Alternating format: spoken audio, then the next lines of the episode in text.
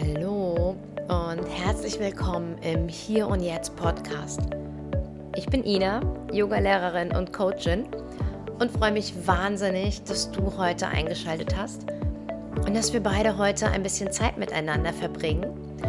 Beziehungsweise heute sind wir eigentlich sogar zu dritt, denn ich habe die liebe Manu eingeladen auf ein Interview. Manu kenne ich von meiner eigenen Yoga-Lehrerausbildung. Da war sie ein Teil des Ausbilderteams. Und heute rede ich mit ihr natürlich über Yoga, über verschiedene Yoga-Stile und über Katona-Yoga im ganz Besonderen. Ganz egal, ob du schon Yoga machst, ob du es schon mal ausprobiert hast, ob du es regelmäßig machst oder vielleicht noch nie auf der Matte warst. Es ist auf jeden Fall wirklich ein spannendes Interview. Ich wünsche dir ganz viel Spaß beim Zuhören. Dann hallo, einen lieben, schönen guten Morgen, liebe Manu. Ich freue mich mega, dass du da bist und würde dich bitten, einfach selbst mal so ein paar kleine Sätze über dich zu sagen, wer du so bist. Also erstmal guten Morgen, liebe Ina. Ich freue mich sehr, sehr, dass du mich eingeladen hast, diesen Podcast gemeinsam zu gestalten. Ähm, ja, fühle mich sehr geehrt und ich liebe Podcasts, deswegen ist es eine super Gelegenheit, auch ja, dass wir über gewisse Themen sprechen können. Ich heiße Manu, ich bin ähm, ja Vollzeit-Yoga-Lehrerin eigentlich und das schon sehr lange. Ich habe das irgendwann so ein bisschen nebenberuflich angefangen und dann, als meine Kinder noch klein waren, dann entschieden, dass ich meinen damals noch Hauptberuf an den Nagel hänge und mich eigentlich dem widme, was ich immer, immer, immer gerne gemacht habe. Also alles, was mit Bewegung, Sport, Yoga verbunden ist, ist ja, prägt mich schon immer. Und ähm, deswegen war die Entscheidung irgendwann zu sagen, ich mache das Vollzeit gar nicht so schwer. Für mich ist es einfach so die äh, Berufung schlechthin, Yoga zu unterrichten. Bin auch Pilateslehrerin, auch in den Bereichen. Ich mache ganz, ganz viele eins zu eins Trainings, also was ich so Private Teaching nenne. Und ähm, ja, bin eigentlich in Sachen Yoga irgendwie jeden Tag, sieben Tage die Woche unterwegs und freue mich, wenn ich andere Leute dazu bewegen kann, in die Richtung auch mehr zu machen. Das heißt, wie lange bist du jetzt schon so aktiv als Yoga-Lehrerin unterwegs? Ähm, sagen wir, Pilates unterrichte ich sicherlich schon seit 20 Jahren. Ähm, Yoga sind jetzt auch fast 15 Jahren, wo ich das, glaube ich, auch Vollzeit mache.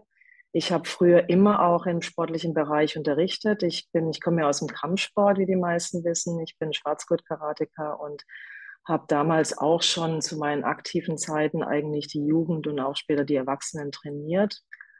Ähm, habe ganz, ganz früher im ja, Kinder- und Jugendturnen auch immer als, ähm, ja, als Trainerin gearbeitet, habe auch im ganzen Verband oder in dem ganzen äh, Trainergeschehen so meine Lizenzen gemacht in verschiedene Richtungen und bin irgendwie auf eine ganz natürliche Art und Weise dann auch so reingerutscht. Das Yoga kam dann irgendwann, als ich so meinen aktiven Wettkampfsport im Karate aufgegeben habe, also wirklich auch so die Wettkämpfe an den Nagel gehängt habe.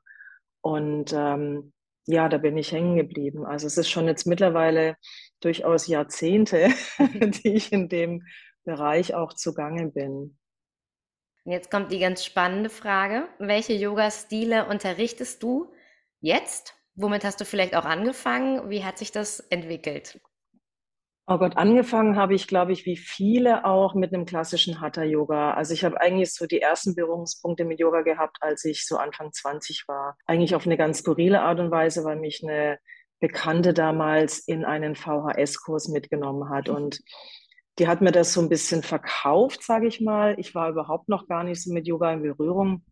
Und ich habe mich da so ein bisschen reinquatschen lassen, wie man das so macht. Okay, Freundin und man geht halt mal mit. Ich fand das auch eher skurril, weil es so ein klassisches Shivananda-Yoga war. Das hat mich damals überhaupt nicht abgeholt. Also das war auch von der Übungsreihe her so, hat für mich keinen Sinn gemacht. Das war mir auch zu ruhig. Also aus dem Kampfsport kommen, wenn man immer super aktiv ist und dann war die Form des Yogas einfach zu weit weg von meinen Ideen, wie man sich irgendwie körperlich bewegt. Aber es hat komischerweise trotzdem in irgendeiner Form was mit mir gemacht, weil ich habe so die Elemente trotzdem genutzt. Ähm, die waren ja auch super hilfreich, um im Karate und im Sport generell so eine Art Stretching zu bedienen. So habe ich das Yoga auch wirklich erstmal verstanden, dass man eben flexibler wird im Körper. Und das war ja sehr zuträglich, was das Karate auch angeht. Und so habe ich die Elemente eigentlich immer mit in meinen sportlichen Bereich reingenommen und bin aber dann erst, also ich hatte so eine Off-On-Beziehung mit Yoga immer mal wieder. Und irgendwann kam aus den USA dieses Power-Yoga rübergeschweppt und das hat mich schon sehr gepackt. Dann ging es mehr in die dynamische Richtung. Das ist natürlich dann auch für mich so eine Idee gewesen, okay, endlich darf ich mich mal im Yoga auch so richtig auspowern, bewegen. Und ähm, klar, dann bin ich ganz lange auch beim Ashtanga-Yoga hängen geblieben und was mir damals auch unheimlich viel Halt gegeben hat durch diese feste Struktur, durch diese feste Abfolge an Bewegungen und auch die Idee, dass man einfach täglich praktiziert. Also so als man hinterfragt das nicht, sondern man geht eben auf die Matte.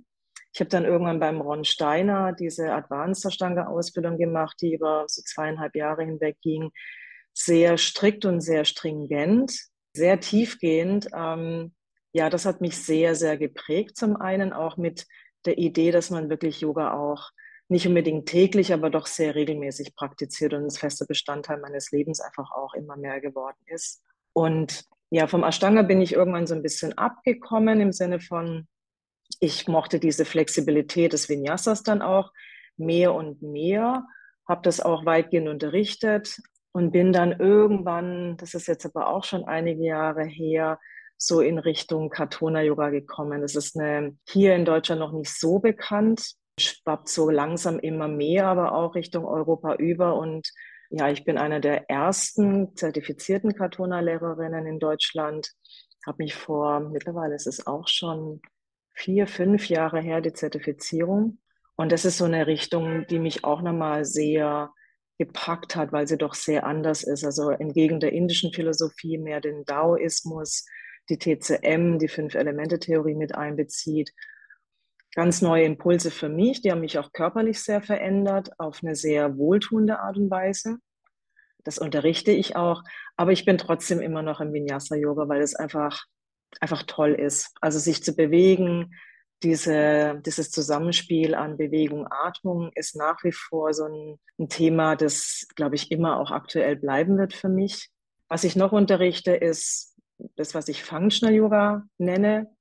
Das ist, ähm, da fließen Elemente aus einem funktionellen Training mit rein, aus einem Functional Range Condition. Das ist eine Bewegungsform, die auch, ja, in der ich auch zertifiziert bin, weil es wirklich auch eine feste Bewegungslehre ist, wo man mehr Platz in die Gelenke auch schafft über verschiedene Übungen. Und diese ganzen Methodiken binde ich quasi in das, was ich Functional Yoga nenne, mit ein. Und das macht für mich auch total Sinn, weil ich Yoga eben nicht nur als Stretching ähm, und ja, nicht nur mit dieser rosaroten Wolke verbinde, sondern wirklich auch eine, eine körperliche Form.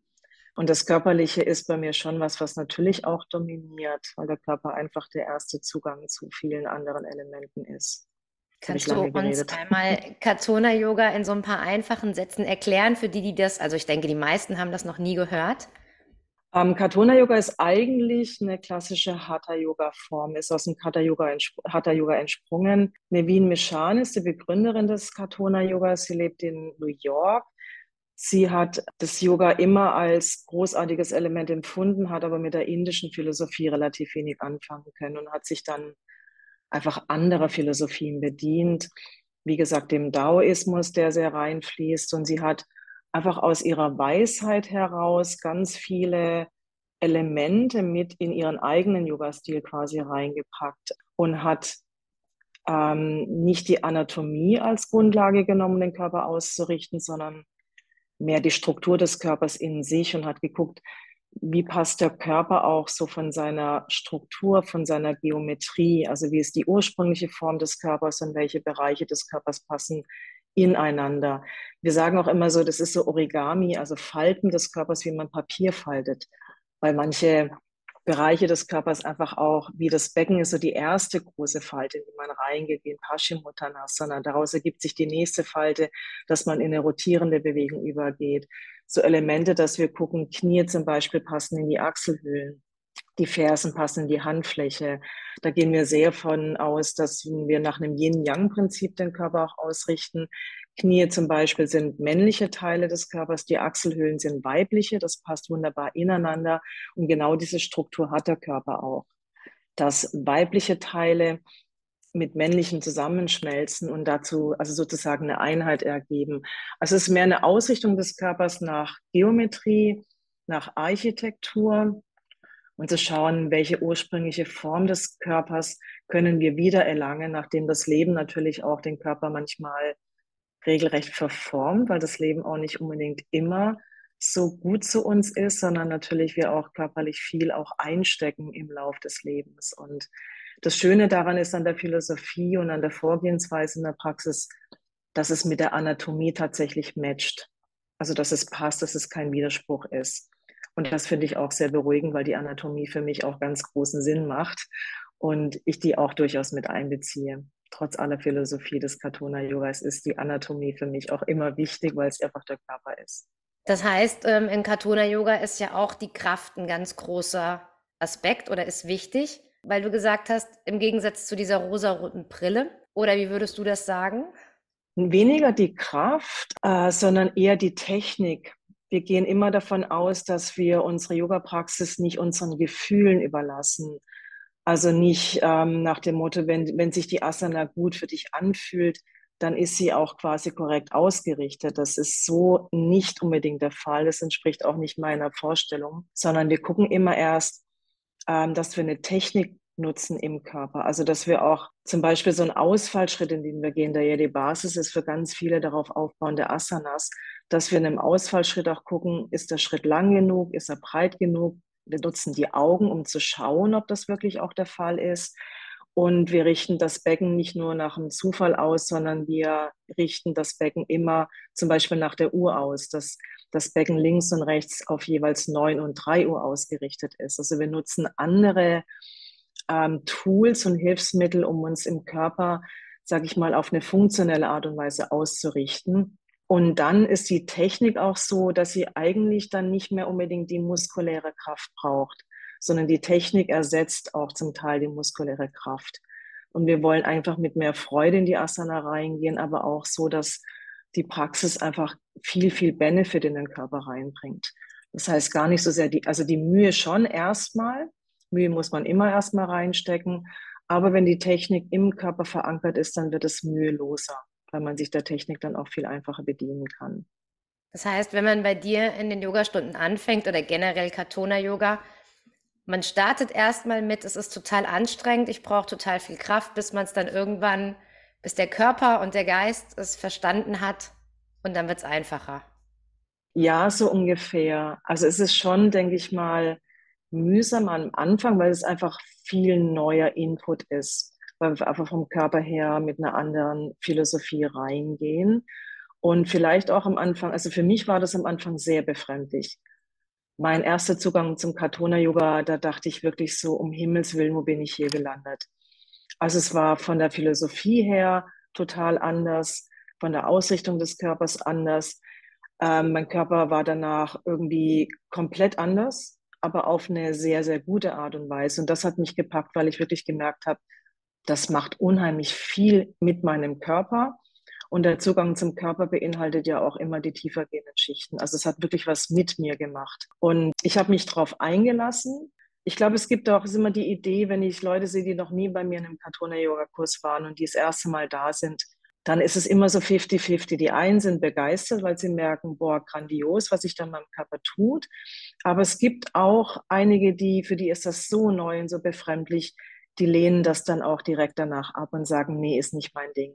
Also da spaltet sich das, glaube ich. Und es bedarf sicherlich einer gewissen Reife, sich darauf einzulassen, dass man Yoga vielleicht auch mal aus einem anderen Blickwinkel heraus betrachten kann und praktizieren kann.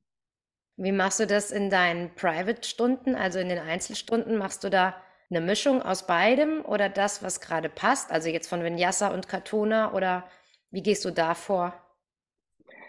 Also was ich nicht mache, ist äh, jemanden durch irgendeinen Yoga-Flow durchführen. Also ich bediene nicht, ähm, wie soll ich sagen, also ich mache nicht eins zu eins das, was man in einer ganz normalen Yoga-Klasse bekommt.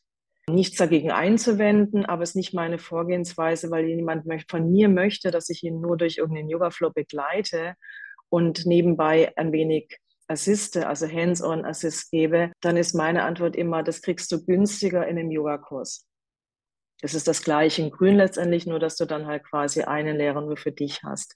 Das erwarte oder sehe ich nicht unbedingt als großen Benefit für den Schüler an. Was, was wir im Katona-Yoga-Stil immer machen, ist ein sogenanntes Bodyreading. Da gucken wir erstmal in einer sitzenden Haltung des Schülers, wie sitzt er in seiner Gewohnheit da, was sehe ich von den Strukturen des Körpers und dann setze ich eine Person in eine formale Haltung, so dass die Strukturen des Körpers besser sichtbar werden. Ist ein bisschen eine Kunst für sich, dieses äh, Bodyreading, dient aber erstmal dazu, aufzunehmen, wie ist denn der Körper ausgerichtet, in welchen Stellen des Körpers ist jemand beheimatet und in welche Stellen des Körpers weicht jemand auch eher aus. Und nachdem ich, sage ich mal, dieses Bodyreading gemacht habe, das ist für mich erstmal wie so eine kleine Anamnese, ohne dass ich irgendwas von der Person selber weiß. Und danach richte ich eigentlich die Yoga-Praxis aus. Es kann sein, dass jemand mehr Stabilität braucht. Es kann auch sein, dass ich jemanden einfach erstmal wirklich durch ein Stabiltraining ziehe, weil ich merke, da fehlt es wirklich an den Grundlagen an Stabilität. Dann kann es auch sein, dass da Pilates-Elemente mit reinfließen. Übungen aus dem funktionellen Training, das, was ich sehe, was ein Körper vor mir braucht. Kann aber auch was ganz anderes sein. Es kann auch sein, dass jemand einfach eine Stunde lang restaurative Übungen bei mir macht, weil es genau das ist, was jemand äh, vor mir sitzend braucht, was ich sehe, was notwendig ist für diesen Körper. Das ist nicht unbedingt Wunschkonzert des Schülers, weil man macht ja gerne die Dinge, die man gut kann, indem man seine Anerkennung bekommt. Aber das ist meiner Meinung nach nicht Sinn und Zweck eines Private Trainings, sondern eher das, was ein Körper tatsächlich braucht, kein Wunschkonzert des Schülers. Das ist ja dann meistens das, was sich erstmal nicht so gut anfühlt. Ja, das, das mag durchaus sein. Das ist dann wirklich auch der Bereich Komfortzone auch verlassen, wo man tatsächlich auch, sag ich mal, mehr Benefit generiert. Nicht in der Komfortzone, da passiert nicht viel. Genau, das heißt, du bist ähm, nicht unbedingt ein Fan von sanften Wohlfühlflows, mach nur, was dir gut tut, sondern darüber hinaus. Ja, sagen wir mal so, das, was einem gut tut, was man gerne bedient, das kann man auch alleine zu Hause machen. Also dazu braucht man weder eine Yoga-Klasse noch eine, eine Private-Yoga-Teacherin, die einen da durchführt. Also wozu soll ich Dinge bedienen, die jemand alleine auch kann, die er macht, ohne dass ich dabei bin? Dazu bedarf es nicht unbedingt so viel Aufwand. Ja. Ich glaube, man braucht eine Unterstützung in Dingen, die man vermeintlich nicht so gut kann oder in Dingen, wo man einfach so vielleicht auch orientierungslos ist, wo man einfach jemanden benötigt, der einem so ein bisschen durchnavigiert, der einem den Weg so ein bisschen vorgibt und Unterstützung anbietet. Ja, und vielleicht auch von außen einfach die blinden Flecken sieht. Genau, blinder Fleck ist ein guter Punkt. Wir nennen das auch tatsächlich Blindspots. die Bereiche im Körper, in die man nicht so gerne reingeht. ja.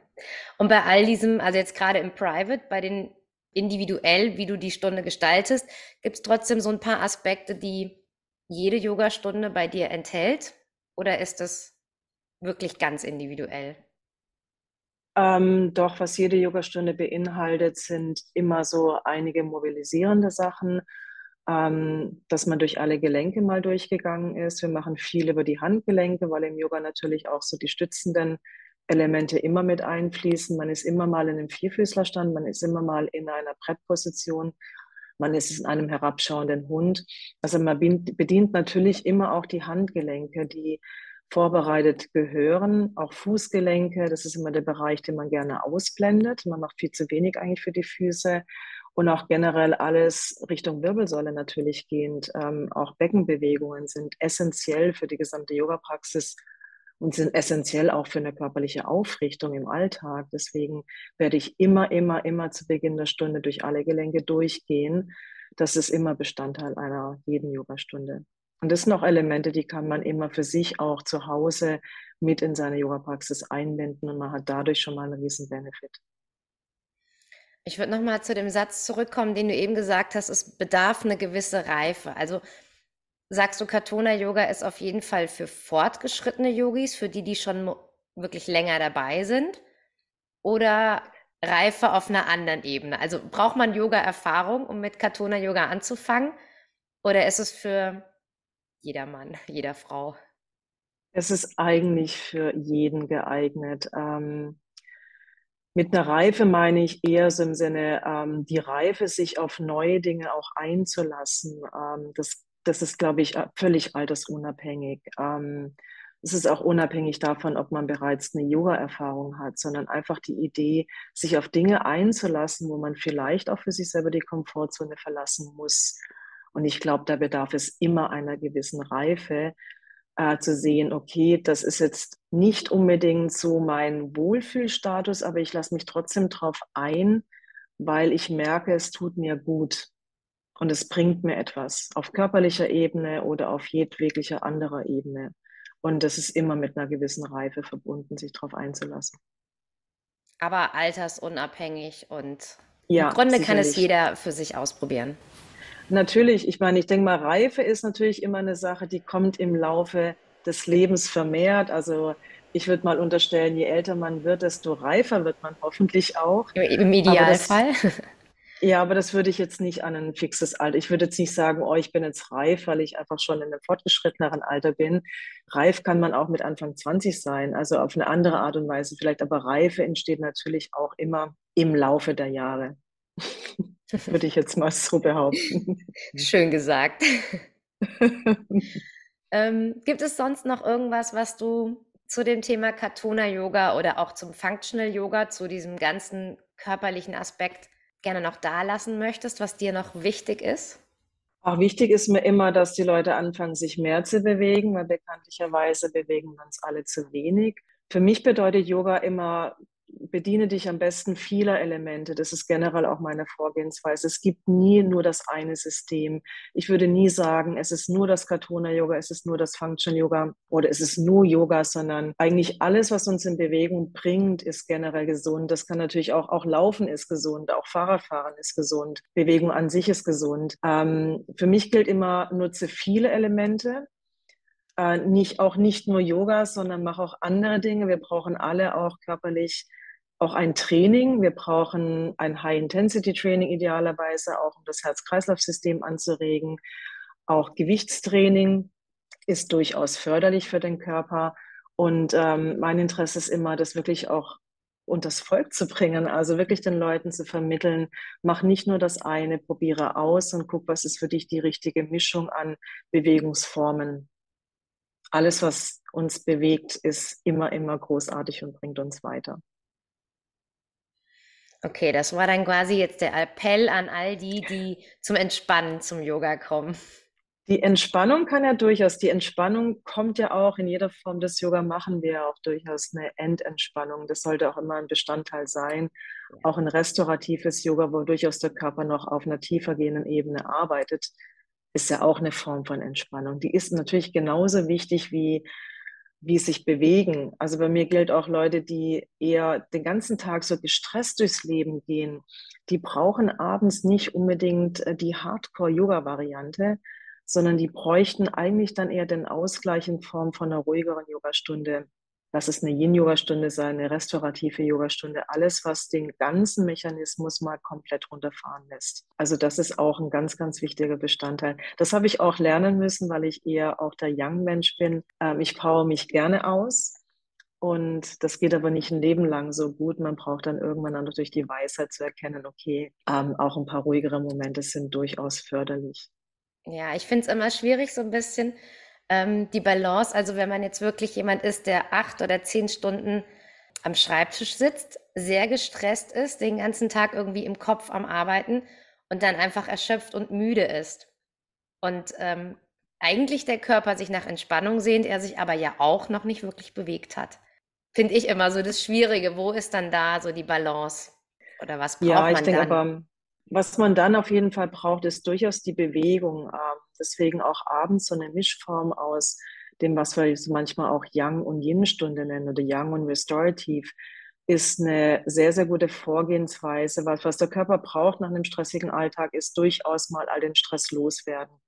Und den werden wir bekanntlicherweise nicht los, indem wir uns einfach hinsetzen und sagen, ich entspanne mich jetzt, sondern den werden wir dadurch los, dass wir uns körperlich erstmal bewegen.